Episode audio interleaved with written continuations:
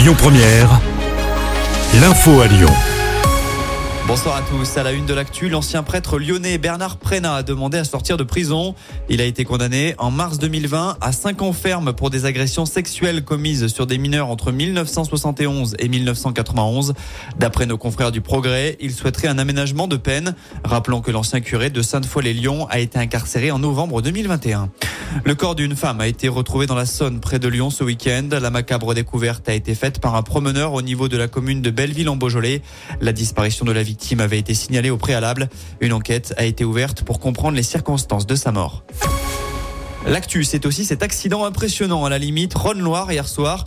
Une voiture a fait une sortie de route et s'est retrouvée 10 mètres en contrebas à Tartara. Un arbre a stoppé la chute et c'est un système automatique qui a permis de prévenir les secours. Le conducteur, âgé de 61 ans, a été évacué vers l'hôpital. En parlant en circulation, les premiers contrôles auront lieu en avril concernant le contrôle technique des deux roues. Le calendrier a été communiqué ce matin puisqu'un décret est paru au journal officiel. Rappelons qu'il s'agit de la mise en application d'une directive européenne. Après trois de baisse, le prix du carburant repart à la hausse. Comptez 3 centimes de plus pour le gasoil, désormais fixé à 1,88€ en moyenne. Un centime supplémentaire pour le litre de samplon 95, évalué à 1,83€ en moyenne.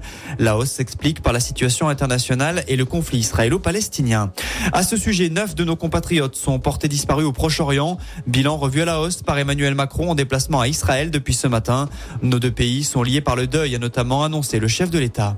C'est dans ce contexte qu'on apprend que 588 faits antisémites ont été signalés en France depuis l'attaque du Hamas à Israël.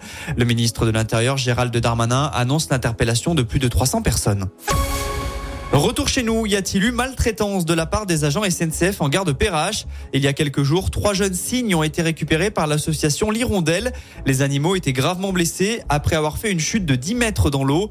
Selon plusieurs témoignages recueillis, ce sont des agents SNCF qui ont récupéré les signons avant de les jeter par-dessus la rambarde. La compagnie ferroviaire annonce avoir ouvert une enquête interne.